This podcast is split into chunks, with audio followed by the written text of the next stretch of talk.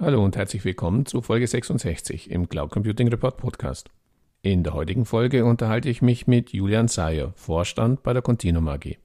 Das Unternehmen aus Freiburg bietet eine breite Palette von Cloud Services made in Germany, über deren Einsatzszenarien wir im Interview sprechen.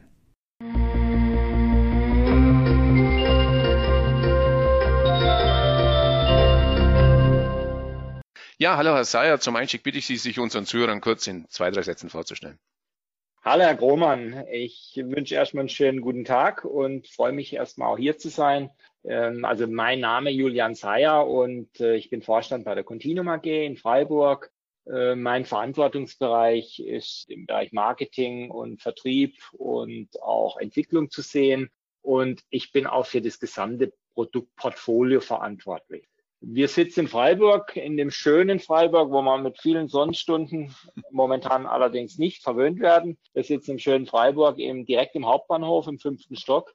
Und wenn ich aus meinem Fenster blicke, dann habe ich einen sehr schönen Blick auf den Kaiserstuhl und wenn das Wetter gut ist, sogar auf die Vogesen in Frankreich. Bei der Einführung fällt es ja fast schwer, wieder zurück aufs Thema Cloud Computing zu kommen. Wobei, wenn ich rausschaue, ich sehe auch Wolken, also passt ja doch irgendwie wieder zum Thema. Kommen wir zu Ihrem Portfolio. Sie sprachen es an, Sie sind dafür verantwortlich auf Ihrer Webseite. Unterteilen Sie Ihre Cloud Services in vier Bereiche. Managed Cloud Services, Hybrid Cloud, Business Continuity Services und CDN Business Services. Lassen Sie uns bei den Managed Cloud Services beginnen. Sie sind Amazon AWS Partner. Können Sie typische Anwendungsszenarien für den Einsatz Ihrer Managed Cloud Services skizzieren? Ja, und zwar, äh, wenn wir über Cloud sprechen, dann würde ich gern erstmal beginnen mit der Definition des Begriffs Cloud. Ja. Aus Sicht unserer Kunden sind wir als Continuum Rechenzentrum oder als Rechenzentrumsbetreiber natürlich auch die Cloud. Äh, quasi alles, was aus dem Kundenunternehmen raus ist und von extern bezogen wird, ist aus Kundensicht letztendlich die Cloud. Wenn wir jetzt als Fachunternehmer über die Cloud sprechen, dann äh, nehmen wir den Begriff Cloud sehr häufig als Synonym mit der Public Cloud. Und Public Cloud äh, meinen wir dann die großen Cloud-Anbieter, Neudeutsch heißt dann auch gern mal Hyperscaler, also quasi äh, Unternehmen, die unendliche Kapazität quasi zur Verfügung stellen können. Äh, schwerpunktmäßig ist das eine Amazon Web Service, äh, eine Microsoft Azure und vielleicht auch noch so eine Google Cloud. Und das sind letztendlich so diese, äh, das sind so die, die Public Cloud Anbieter. Und ähm, wenn wir jetzt über unsere Managed Cloud Services äh, sprechen und was wir dann äh, letztendlich in diesem Umfeld anbieten, dann geht es darum, dass wir Partner von Amazon Web Service und von Microsoft sind und in diesem Umfeld letztendlich Leistungen anbieten. Das sind häufig Consulting-Leistungen, Architektur, Design-Themen, Migrationen, aber auch Betrieb letztendlich von solchen Infrastrukturen in den Public Clouds. Und äh, wir sind schon seit 2018 äh, Amazon Web Service Partner da waren wir einer der ersten in Baden-Württemberg und sind seit 2018 Consulting und Solution Partner von Amazon Web Service. Und wenn jetzt, wenn man jetzt einfach mal ein bisschen sich überlegt, warum lagert denn ein Unternehmen ihre IT aus, äh, dann geht es natürlich schwerpunktmäßig um das Thema Konzentration aufs Kerngeschäft.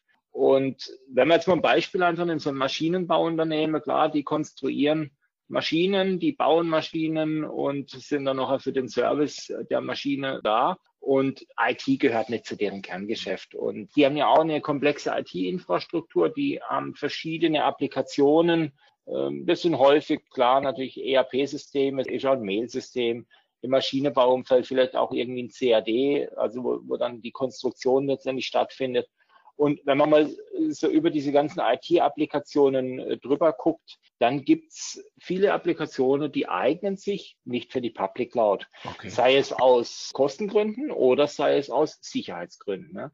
Wenn wir jetzt aber mal auf die typischen Anwendungsszenarien kommen, was eignet sich denn für die Public Cloud? Dann sind es heute häufig temporär laufende Applikationen, also wenn auch Ressourcen sehr stark schwanken äh, der Applikationen. Also heute wenig Bedarf an Ressourcen, morgen viel Bedarf und übermorgen wieder wenig Bedarf.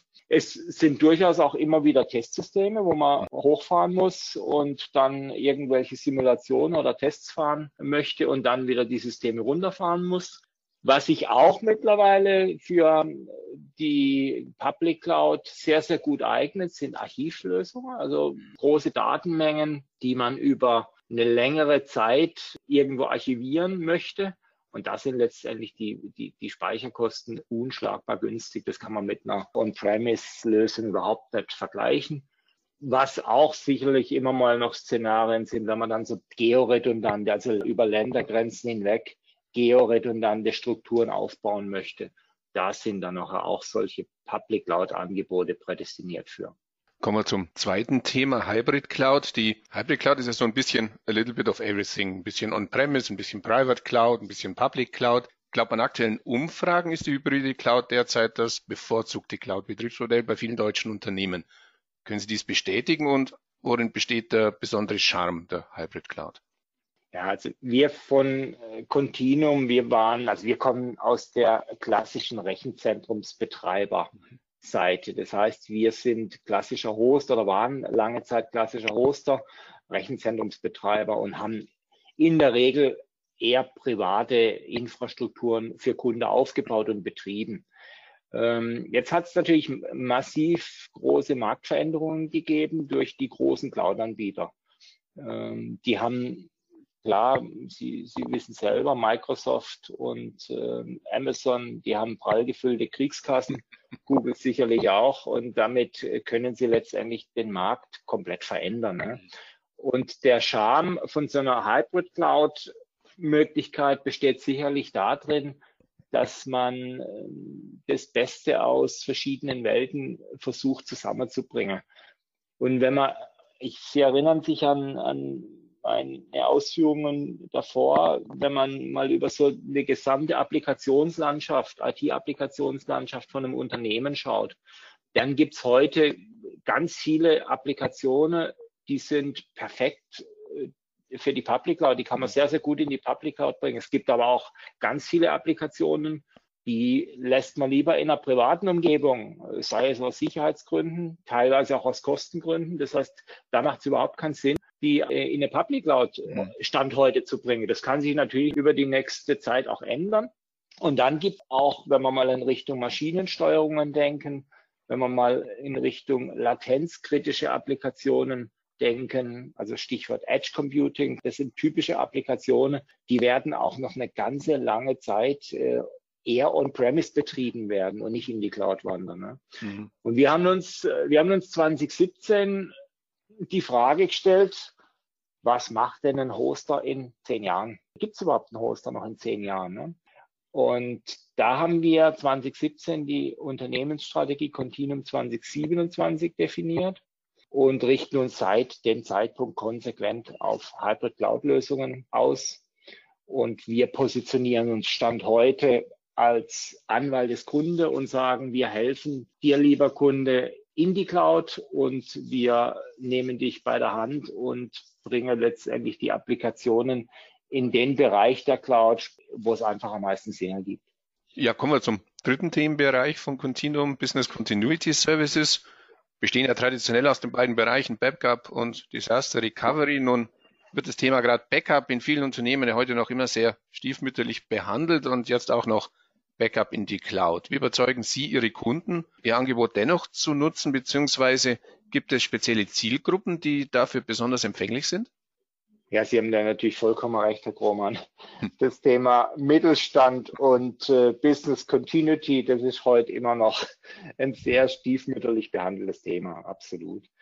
Äh, allerdings, die meisten Mittelständler arbeiten heute mit, äh, mit großen Unternehmen zusammen, äh, häufig aus der Automobilindustrie und da werden einfach Compliance-Anforderungen hm. von den großen Kunden oder von deren Kunden einfach äh, notwendig und äh, müssen umgesetzt werden. Ne?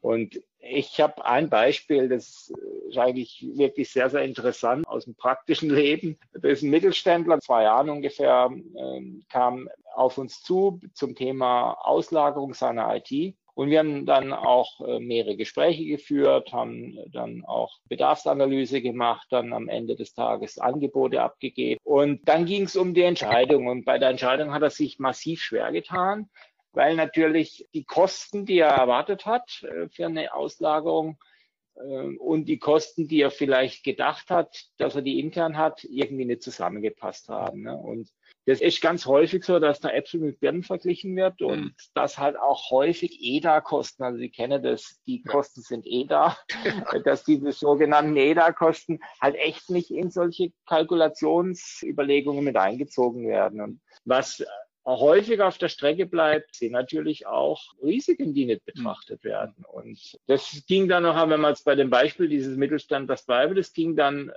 irgendwie mal drei, vier Monate, ging gar nichts. Und dann auf einmal hat er angerufen, ganz aufgebracht. Ich habe mich schon gewundert, was jetzt sich da verändert hat. Und dann hat er mal erzählt, dass es übers Wochenende in seinen Kellerraum, wo seine ganzen Server stehen, reingeregnet hat, mhm. dass irgendwie Wasser im Keller gestanden hat und dass ihm da erstmal klar geworden ist, was für Risiken er sich da selber letztendlich gegeben hat. Und dann ging es äh, mit der Entscheidung ganz, ganz schnell. Und dann haben wir den Kunden auch in eine IT-Auslagerung gebracht. Mhm. Ja, also es muss immer erst was passieren, dass man merkt, es geht dann doch besser, wenn ich es einfach nach außen verlagere. Genau. Ja, last but not least, die CDN Business Services. CDN steht für Content Delivery Network und ist ja eher so ein zielgruppenspezifisches Thema. Können Sie kurz erklären, was ein CDN genau ist, wer so ein CDN benötigt und äh, was Sie in diesem Zusammenhang an Business Services bieten? Ja, ich werde es versuchen, das kurz zu erklären. Äh, Sie haben schon gesagt, klar, ist natürlich ein, ein eher ein komplexeres Thema. Ja. Wenn, Sie, wenn Sie sich einfach mal äh, vorstellen, Sie haben oder Sie, Sie greifen auf eine Webseite zu oder Sie greifen auf einen Webshop zu, dann ist, was da technisch im Hintergrund letztendlich realisiert ist, ist eine, ist eine ein Webserver oder mehrere Webserver, äh, die im Internet hängen und die über eine URL quasi erreichbar sind. Mhm. Benutzer greifen über das Internet auf diese Webseite oder auf diesen Webshop zu. Und jeder kennt eigentlich die Situation. Ich greife auf eine Seite zu und erwarte dann aber auch eine sehr, sehr schnelle Ladezeit. Das heißt, äh, wenn ihr lang warten muss, dann habe ich da schon keine Akzeptanz. Und wenn man sich jetzt mal überlegt, dieser Webserver steht in Deutschland und äh, ist am deutschen Internet angebunden und die Benutzer sitzen weltweit verstreut und greifen auf diesen Webserver zu. Das kann man sich natürlich leicht äh, vorstellen, dass auch die Zeiten, die so, eine, so ein Datenpaket benötigt, von Australien auf den Webserver in Deutschland zuzugreifen, natürlich deutlich länger ist, ja. wie wenn ich jetzt von Deutschland quasi quasi in der Nachbarstadt drauf zugreife. Und das sind quasi diese Ladezeiten und das sind Ladezeiten, die man auch nicht möchte. Das heißt, man möchte nicht, dass ein Benutzer aus Australien irgendwie die hundertfache Zeit warten muss, bis er dementsprechend die Inhalte der Webseite sieht. Und da kommen dann genau an dem Punkt kommen CDNs, Content Delivery Networks ins Spiel. Und das Wort Content Delivery Networks sagt eigentlich schon. Das heißt, da werden, wird der Content des Webservers wird auf mehrere Standorte in der Welt verteilt, so dass ein Benutzer, der dann in Kanada sitzt, zum Beispiel auf einen lokalen Server in Kanada zugreift und ein Benutzer, der in Deutschland sitzt, auf den Ursprungsserver in Deutschland zugreift. Und das bringt letztendlich dann nachher die Beschleunigung und die Latenzzeiten oder diese, wie es dann noch Neudeutsch so schön heißt, die User Experience ist ja. dann letztendlich für alle Benutzer gleich. Wir haben da als Continuum sehr hohe Expertise in dem Umfeld, weil wir, also unsere Hauptkunde oder wir haben viele Kunden, die im Bereich unternehmenskritischer Websites unterwegs sind. Das heißt wirklich Unternehmenswebseiten von großen Unternehmen, wo teilweise börsenrelevante Informationen okay. publiziert werden. Dann haben wir auch äh, große Webshops bei uns äh, und betreiben äh, große Webshops. Und in dem Umfeld ist eigentlich eine, äh, ist, ist eigentlich ein CDN fast überall notwendig und ganz häufig auch zwingend. Und um dieses Angebot mit Marktführern letztendlich auch erfüllen zu können. Also wir haben nicht die Möglichkeit als mittelständisches Hosting- oder Cloud-Service-Unternehmen äh, in allen Ländern der Welt unsere Server und unsere Rechenzentrumsstandorte zu haben. Deswegen greifen wir da auf Partnerschaften zurück. Wir haben Partnerschaften mit den äh, weltweiten Marktführern in dem Umfeld. Beispiele äh, Akamai, kennt sicher der eine oder andere Cloudflare. Cloudflare ist ein Anbieter, der äh, mittlerweile da auch sehr stark im äh, Online-Shop-Umfeld äh, unterwegs ist und auch sehr, sehr gute Abdeckung weltweit bietet. Und last but not least auch eine Amazon Web Service hat da mittlerweile ein sehr, sehr gutes Angebot. Und mit allen dreien haben wir Partnerschaften und mit allen dreien realisieren wir solche CDN-Lösungen. Kommen wir noch kurz auf ein anderes Thema zu sprechen. Sie haben sich vor kurzem an der Initiative Cloud Services Made in Germany beteiligt. Welche Rolle spielt Made in Germany für Ihr Business? Ja, Made in Germany, das ist äh, ja erstmal ein Qualitätsmerkmal. Ja. Und äh, das vielleicht nicht unbedingt mit IT in Zusammenhang gebracht wird. Aber die, die Unternehmen haben natürlich schon, wenn sie sich die Frage stellen, gehen wir in die Cloud, haben natürlich schon ein essentielles Bedürfnis nach Sicherheit. Mhm. Und gerade der Mittelstand, die schon äh, noch sehr zögerlich unterwegs sind. Mittlerweile wird es schon stärker, klar, auch die Nachfrage wird äh, deutlich stärker. Aber der Mittelstand tut sich häufig schwer mit einer Auslagerung äh, ihrer Daten, quasi ihres Herzstückes des Unternehmens mit der IT in ein, in einen Bereich, äh, das irgendwo in, auf der Welt steht. Und äh, die haben natürlich hauptsächlich Angst vor Datenklau, sicherlich auch Datenmissbrauch und ganz viele Unternehmen, gerade so aus dem ähm, mittelständische, wo noch familiengeführte Unternehmen sind, die über Generationen Unternehmen aufgebaut haben, die haben eine Heidenangst, dass ihr Intellectual Property abhanden kommt. Mhm. Und ähm, da ist halt das Thema Cloud in Deutschland, also Made in Germany, letztendlich absolut wichtig und auch das äh, Zünglein an der Waage, um dann auch als, mit so einem Kunden überhaupt darüber zu sprechen, äh, die IT auszulagern. Wir haben in Deutschland und in, in Europa auch was Datenschutz betrifft, anderes Verständnis wie angelsächsische Unternehmen.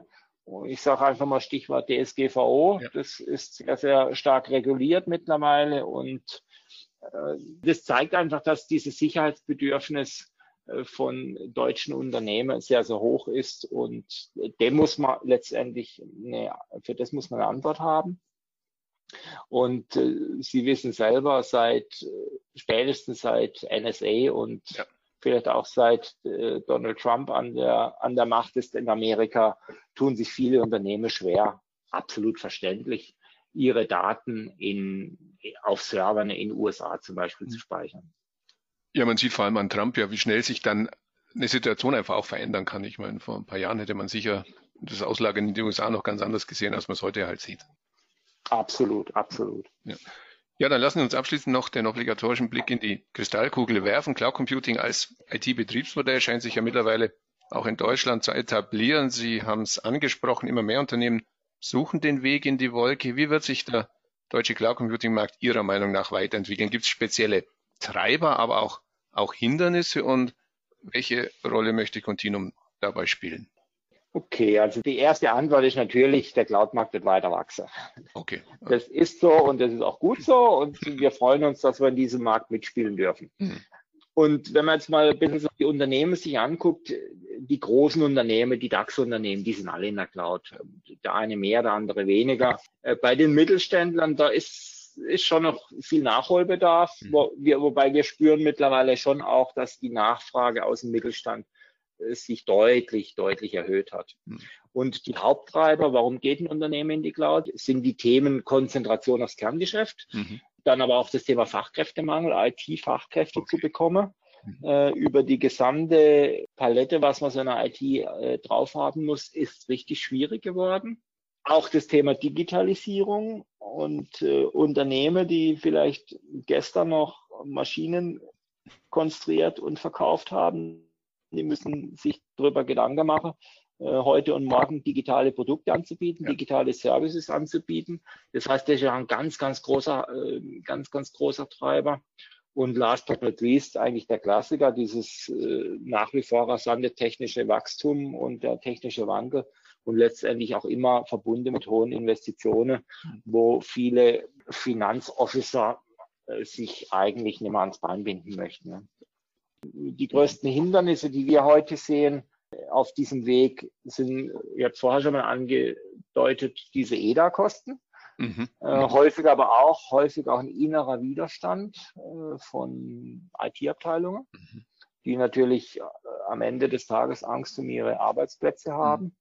Und sagen wir mal, die Argumentation nicht wirklich von äh, Top-Down aufzieht, dann ist es deutlich schwierig, auch wirklich den Mehrwert von so einer Cloud-Lösung in den ersten Sätzen darzustellen. Also der, der Blick wird oft mal erst auf den zweiten Blick sichtbar, was wirklich der Mehrwert für das Unternehmen ist, wenn man wirklich alles in die Waagschale schmeißt, Risikobetrachtung etc. Hm. Und wir als Continuum, wir wollen natürlich äh, aktiv an diesem Cloud-Markt äh, weiterarbeiten. Wir wollen den Cloud-Markt in Baden-Württemberg vor allen Dingen und auch in Deutschland massiv äh, mit neuen Angeboten mitgestalten. Und ähm, ein Beispiel, äh, wir haben jetzt vor, vor kurzem ein neues Angebot gelauncht. Das ist ein Managed Kubernetes Service. Also das geht einfach auch darum, dass wir auf den neuen Themen, da wo die Unternehmen und die, die Softwareentwicklungsabteilungen heute unterwegs sind, dass wir für solche Anforderungen auch Antworten haben. Wir verstehen uns, äh, ich habe es vorher angedeutet, als Anwalt des Kunden und wir unterstützen den Kunden letztendlich auf dem sicheren Weg in die Cloud. Das Thema IT-Sicherheit ist äh, in unserer DNA seit über 20 Jahren, seit es eine Continuum gibt. Und wir verarbeiten auch schon viele Jahre Kreditkarten bei uns in unseren Rechenzentren, die ja eine sehr, sehr hohe Anforderung an, an Sicherheit haben. Also das soll einfach nochmal dokumentieren, dass wir das Thema IT-Sicherheit sicherlich auf dem Schirm haben und da eine gute, eine gute Wahl sind. Ja, dann wünsche ich weiter viel Erfolg und herzlichen Dank für das Gespräch. Herzlichen Dank, Herr Grohmann. Bis dann. Tschüss.